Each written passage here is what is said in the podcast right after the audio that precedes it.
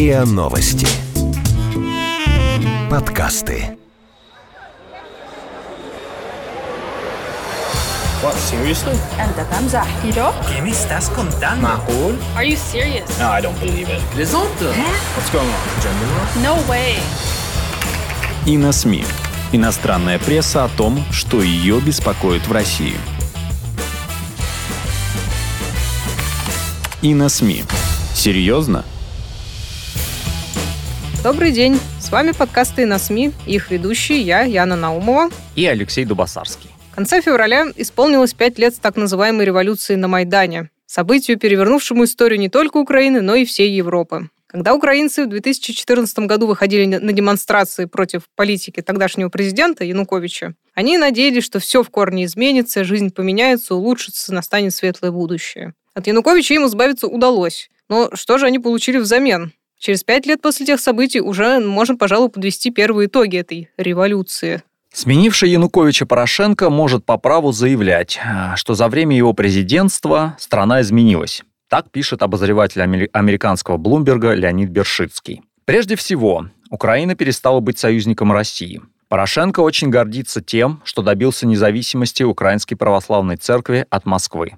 Наблюдается определенный экономический рост, хотя скорость и эффективность реформ в стране вызывают вопросы, в том числе и у главного спонсора Украины Международного валютного фонда. Так почему же на грядущих выборах Порошенко далеко не фаворит? Что-то гнилое заложено в самом фундаменте страны, которую он строил, заявляет Бершицкий. Властям не хватило мужества реформировать правоохранительные органы и судебную систему. Например, за убийство манифестантов во время протестов в Киеве в феврале 2014 года так никто и не ответил. И эта тема остается на Украине болезненным вопросом. Да, с Бершицким согласен и, например, швейцарец Маркус Акерет, который в Neue Zürcher Zeitung отмечает, что Майдан по-прежнему порождает множество догадок, кривотолков и диких теорий. От вопроса, кто в кого стрелял, зависит взгляд на все последующие события на Украине, считает Акерет. По его словам, основная вина за кровавый исход определенно лежит на силах безопасности. Но то, что оппозиция ввязалась в стрельбу, некоторые расценивают как доказательство, что ситуацию целенаправленно раскручивали с целью переворота. Обстрел демонстрантов имеет центральное значение, потому что он привел к кровопролитию и создал миф о жертвах Майдана. Только 20 февраля 2014 года погибли 53 человека, 49 демонстрантов и четверо полицейских. Всего жертв, как мы помним, было более 100. Уже в 2015 году в докладе Совета Европы отмечалось, что следственным мероприятиям мешают, им систематически препятствуют политики и спецслужбы на Украине. Сразу возник тезис о наличии на Майдане третьей силы, который обсуждается и сейчас. Тогдашний комендант Майдана, ныне спикер Верховной Рады Андрей Порубий, предполагал, что за всем этим стояли российские спецслужбы. А СМИ в России, напротив, утверждали, что Порубий и другие активисты Майдана сами вооружили грузинских стрелков, которые целились в толпу, чтобы создать хаос. Да, тут можно вспомнить расследование, результаты которого еще год назад представил итальянец Джан Микалесин в документальном фильме «Украина. Скрытые факты». В фильме, а также в статье для итальянской газеты «Джорнале» Микалесин утверждал, что расстрелы совершались по приказу оппозиции, которая позднее обвинила в них Януковича и даже некие российские силы. В документальном фильме показаны встречи и интервью с грузином Александром Ревазишвили и двумя его сослуживцами. Им вместе с другими добровольцами из Грузии и Литвы дали задание поддержать протестные акции в Киеве в обмен на вознаграждение в размере 5000 долларов каждому. Уже на Майдане снайперам приказали открыть огонь. Неважно по кому и где стрелять.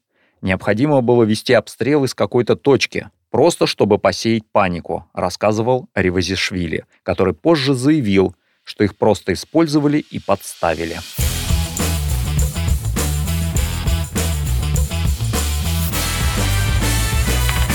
И на СМИ. Серьезно? Ну, казалось бы, тогда на Майдане Украина делала выбор между Востоком и Западом. Она обратилась к Европе, и Запад тоже сделал шаг ей навстречу. С одной стороны, он предоставил Украине финансовую помощь и даже вот щедрой рукой пожаловал ей без виз. С другой стороны, он запустил довольно жесткую антироссийскую политику с санкциями, с всеобщим осуждением. И поводом, как мы помним, стали выход из состава Украины Крыма и присоединение его к России, а также обвинение в подстрекательстве военной поддержки сепаратистов Донбасса. Казалось бы, изменения в жизни Украины налицо. Но на самом деле Майдан изменил не так уж и много.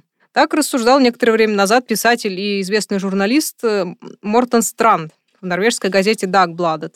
Направление внешней политики экзистенциальный для украинцев вопрос, писал он. Россия – автократическое государство, считает стран, но зато оно культурно и исторически близко и хорошо знакомо украинцам. А Европа – это, может быть, свобода, демократия, но культурно она от Украины далека. Вдобавок требует трудных и болезненных мер, которые ломают весь привычный уклад украинской жизни. И в конце концов Украина обратилась на Запад лишь на словах, но не на деле. Во всех рейтингах коррупции она по-прежнему в самом низу среди самых коррумпированных государств мира. И одна продажная власть просто сменилась на другую. Ушел Янукович с его золотыми унитазами и дорогими машинами, пришел шоколадный король Порошенко. Печально, но, похоже, кнут в этой стране действует значительно лучше, чем пряник, заключает Мортон Странд. Вот почему Украине еще далеко до членства в ЕС и НАТО. Некоторые пытаются копнуть еще глубже. Украинский Майдан – своеобразный символ борьбы Востока и Запада. И дело тут даже не в самой Украине. Сбыник Петрачек пишет в чешской «Лидовке», что через пять лет после революции Украина уже никому не интересна. Пора признать, что в этом конфликте победил Путин. И не потому, что заполучил Крым, а потому, что ему удалось изменить западный подход. Появление в Крыму вежливых людей он обосновал угрозы мирному населению со стороны украинских неонацистов. Другими словами, запугивание бандеровцами пересилило возмущение по поводу нарушения России Будапештского меморандума и присоединения к ней Крыма, рассуждает Петрачек. Признаться, не очень легко уследить за его логикой, но суть ясна. Украина просто стала очередным поводом обвинить Россию в коварстве. Ну, как всегда, да. В другой чешской газете зато, а, в газете «Парламентные листы» или «Листы», Тереза Спенсер вот тоже отмечает, что у Европы есть заботы поважнее, чем Украина. Например, сейчас там все обсуждают вовсю возвращение э, из Сирии бойцов ИГИЛ, которые начинают вот возвращаться обратно в европейские страны и создают там террористическую угрозу. Но в связи с пятилетием Майдана Тереза Спенсер комментирует э, колоритные заявления некоторых украинских политиков.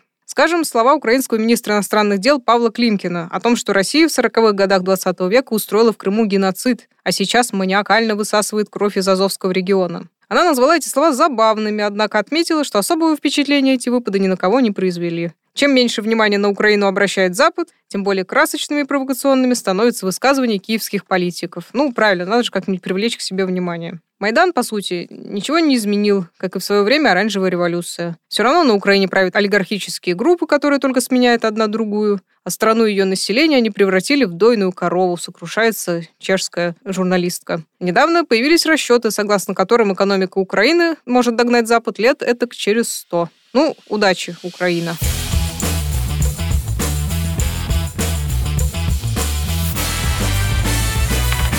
И на СМИ. Серьезно? То ли дело поляки. Михаил Кацевич Newsweek Польска высказывается высокопарно, но оптимистично. За пять лет мучительной эволюции Украина, даже понеся серьезные потери, смогла уберечь себя и от России, и от утраты идеалов, защищая которые пять лет назад сотни молодых людей пошли с пустыми руками на снайперов. Кацевич перечисляет итоги первой украинской пятилетки при свободе и демократии. Украина подписала соглашение об ассоциации с Евросоюзом и о свободной торговле. Киев получил вырванную в тяжелых боях с пророссийскими лоббистами в Европе помощь в войне с Россией, пакет антироссийских санкций. И, наконец, возможно, запоздалую и минимальную, но важную поддержку в сфере безопасности, благодаря натовским ноу-хау, совместным тренировочным программам и американскому э, содействию украинская армия более или менее встала на ноги.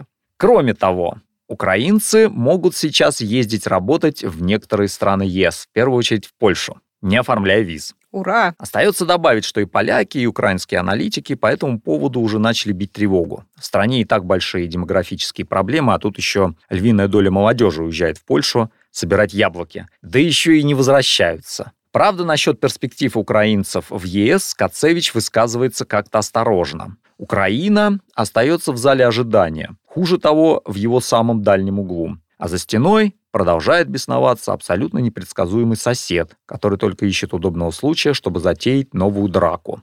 Такое чувство, что вся эта статья написана только ради того, чтобы поддеть этого самого беснующегося, непредсказуемого соседа. Вот всегда такое этих вот поляков. Да, к слову про открытые европейские границы. Всемирный банк подсчитал недавно, что примерно 10 из 20 миллионов трудоспособных граждан Украины то есть реально полстраны, ездит на заработки за рубеж. Проблема не только в том, что далеко не все из них возвращаются, но и в том, что пока они прилежно трудятся в Евросоюзе, на самой Украине работа стоит, потому что там-то никого не остается. Серьезный дефицит рабочей силы наблюдается в таких сферах, как здравоохранение, строительство, промышленность. Но, с другой стороны, люди хотя бы зарабатывают деньги, присылают их домой, да и европейского опыта набираются, тоже не лишнее. А вот в немецкой газете Tageszeitung как-то была статья про молодых украинцев, покинувших родину навсегда. Они там с грустью рассуждали, что лучше уж мыть полы в Германии, чем воевать на Украине. Все они скучают по семье, но возвращаться не собираются, потому что не хотят попасть на войну неизвестно ради чего. Вспомнили заодно и оперного певца Василия Слепака, который жил и работал в Париже, но с началом войны на востоке Украины вернулся на родину, отправился как настоящий патриот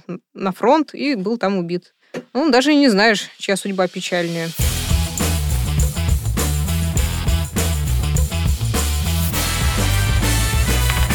И на СМИ. Серьезно? Один из самых авторитетных британских научных журналов Nature озаботился состоянием науки на новой прозападной Украине и обнаружил, что не все так радужно, как ожидалось. Статью автор по традиции начинает словами о том, как страна вырвалась из российских пут и приблизилась к Европе. Но запал почти сразу же сходит на нет. Оказывается, обещания лидеров переворота вывести науку на новый уровень так и не выполнены. Ученые жалуются, что им годами э, обещают скорые перемены, но никаких перемен не видно. А все обещания сплошная липа. И никто не трудится начать реформировать устарелую модель науки еще советского образца. Без научно-технического прогресса, без усиления исследовательского потенциала невозможно укрепить экономику страны. Для Украины экономический рост – это первоочередная задача. Как наслаждаться европейской свободой, если живешь на грани нищеты? Эту тему так или иначе затрагивают в своих предвыборных кампаниях все кандидаты на президентский пост. Например, Порошенко заявил, что прежде всего намерен обеспечить достойную жизнь пенсионерам. Похвальная программа. Но как тут не задаться вопросом, чего же он ждал в предыдущие пять лет? Ничего удивительного, что ни пенсионеры, ни пионеры ему уже не верят. Кстати, Майдан принес Украине еще одну серьезную проблему – всплеск неонацизма. Об этой обратной стороне переворота на днях написал, например, американский журнал Nation. Через пять лет после восстания в стране свирепствует антисемитизм и ультранационализм. Когда Запад встал на сторону Украины в 2014 году, он, естественно, отрицал все сведения о неонацистах, а всех критиков просто сходу окрестил путинскими марионетками. Но сегодня уже стало сложно закрывать глаза на насилие, которое творят эти самые ультраправые погромы против цыган и венгров, преследование ЛГБТ и феминисток, прославление нацистских коллаборационистов при поддержке государства и тому подобное. Причем неонацистские группировки все больше выходят из-под контроля властей. Вдобавок, Украина после Майдана стала едва ли не единственной страной в мире, у которой есть неонацистское формирование в составе вооруженных сил. То есть оно в некотором роде официально. Речь идет о батальоне Азов, который обвиняют уже в куче нарушений прав человека и даже в пытках. Автор статьи в Nation не просто ругает Украину, но еще и тыкает носом США в эту проблему. Э, именно на Соединенные Штаты он возлагает часть вины за все происходящее на Украине. Поддержка Америкой восстания на Майдане, а также миллиарды долларов Вашингтона, исчезнувшие в постмайдановском Киеве, свидетельствуют. В феврале 2014 года Украина стала проектом Вашингтона по распространению демократии, пишет автор. Терпя нацистские банды и батальоны, пересмотр истории Холокоста при поддержке государства, нападение на ЛГБТ и цыган, Соединенные Штаты будто бы говорят остальной Европе. По нам так это нормально. Последствия, особенно во времена глобального возрождения ультраправых, очень тревожат. Кстати, на эту тему высказался и один независимый норвежский журналист Йон Ферсет. Он взглянул немного под другим углом и отметил, что ультраправые со всей Европы в 2014-2015 годах потянулись на Украину, сочтя, что вот именно там сейчас строится это идеальное белое общество, пока Европа загнивает и сдается на милость мигрантам. Среди этих иностранных добровольцев был, например, шведский нацист Микаэль Шильд. Это довольно показательно, потому что потом он охотно раздавал интервью шведской прессе и вовсю демонстрировал свою неадекватность в этих интервью. О том же самом писала израильская газета «Гаарец». Украинские ультраправые не просто действуют все более открыто, но еще и превращаются в легальных политических игроков. Тем более, что они еще со времен Майдана сохраняют тесные связи с украинскими спецслужбами.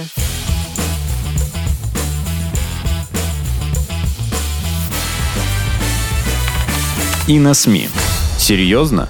Немного здорового патриотизма никому не повредит. Но очень печально, когда он превращается в нездоровый национализм но и довольно безобидные попытки украинцев отстоять свою незалежность иногда доводятся властями до абсурда.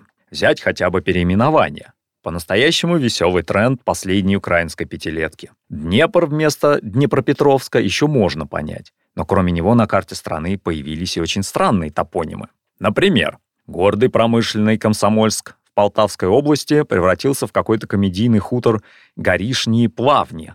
А портовый город Ильчевск получил живописное имя Черноморск, но только он никогда прежде так не назывался. Черноморск — это выдуманный город из «Золотого теленка» Ильфа и Петрова. Там орудовал Остап Бендер. В рамках декоммунизации атаковали даже вполне миролюбивые и нейтральные названия. Кому-то не понравились проспекты «Правды» и «Дружбы народов» в Киеве. Предлагали один из них переименовать в проспект сенатора Джона Маккейна, который, кстати, недавно умер. Но, к счастью, идея не прошла проверку здравым смыслом и Киевским горсоветом, как писала об этом украинская пресса. Заодно Киев переименовал целый ряд населенных пунктов в Крыму, над которыми уже не имеет никакой власти. И слава богу, иначе советский стал бы Ичками, а Октябрь — Байкончаком. Да, проспект Правды им, не понравился, потому что вспомнили они советскую газету «Правда». Ну, кто знает. Итак, прошло пять лет, и теперь Запад смотрит на Украину с растущим скептицизмом. Но и надежды он тоже не теряет. Запад должен помочь Украине сохранить траекторию реформ, пишет в американской Washington-Post шведский политик Карл Бильд. Ну, Карл Бильд известный русофоб, так что он никого не удивил, заявив в этой статье, что во всех бедах Украины виновата Россия. Российская агрессия усиливалась. Это была атака таких масштабов, масштабов, которых Европа не видела с 40-х годов. Нормально, Карл Бильд вот так сравнивает конфликт на Украине со Второй мировой войной, похоже. Разорвав Грузию в 2008-м, Путин повторил сценарий, аннексировав Крым и попытался расколоть остальную Украину, пишет Карл Бильд. Агрессия России поставила на кон само существование украинского государства. Но Украина не распалась под давлением России. Вместо этого она консолидировалась на президентских и парламентских выборах, продемонстрировав решимость не просто бороться против агрессора, но и искоренить коррупцию и плохое управление. Карл Бильд такой в своем стиле выражается очень высокопарно. Ну, что-то пока Украина ничего не искоренила. Может быть, не в России тут дело, а, Карл Бильд? В общем, о ситуации на Украине можно говорить бесконечно. Тут вам и реформы, и отношения с Западом, и коррупция, и война в Донбассе. И для контраста Евровидение, кстати, в последнее время обсуждается. Но пока подведем итоги. Алексей, Майдан действительно изменил Украину?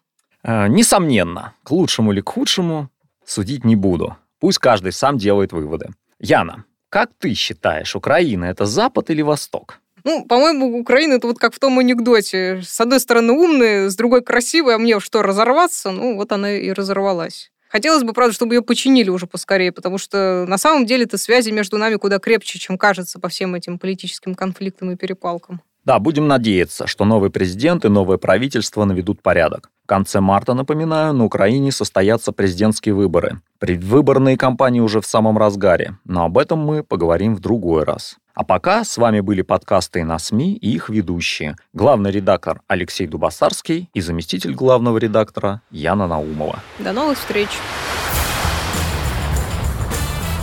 Вы слушали эпизод подкаста «И на СМИ». Иностранная пресса о том, что ее беспокоит в России. Подписывайтесь на подкаст на сайте ria.ru в приложениях подкаст с Web Store и Google Play. Комментируйте и делитесь с друзьями. И на СМИ. Серьезно?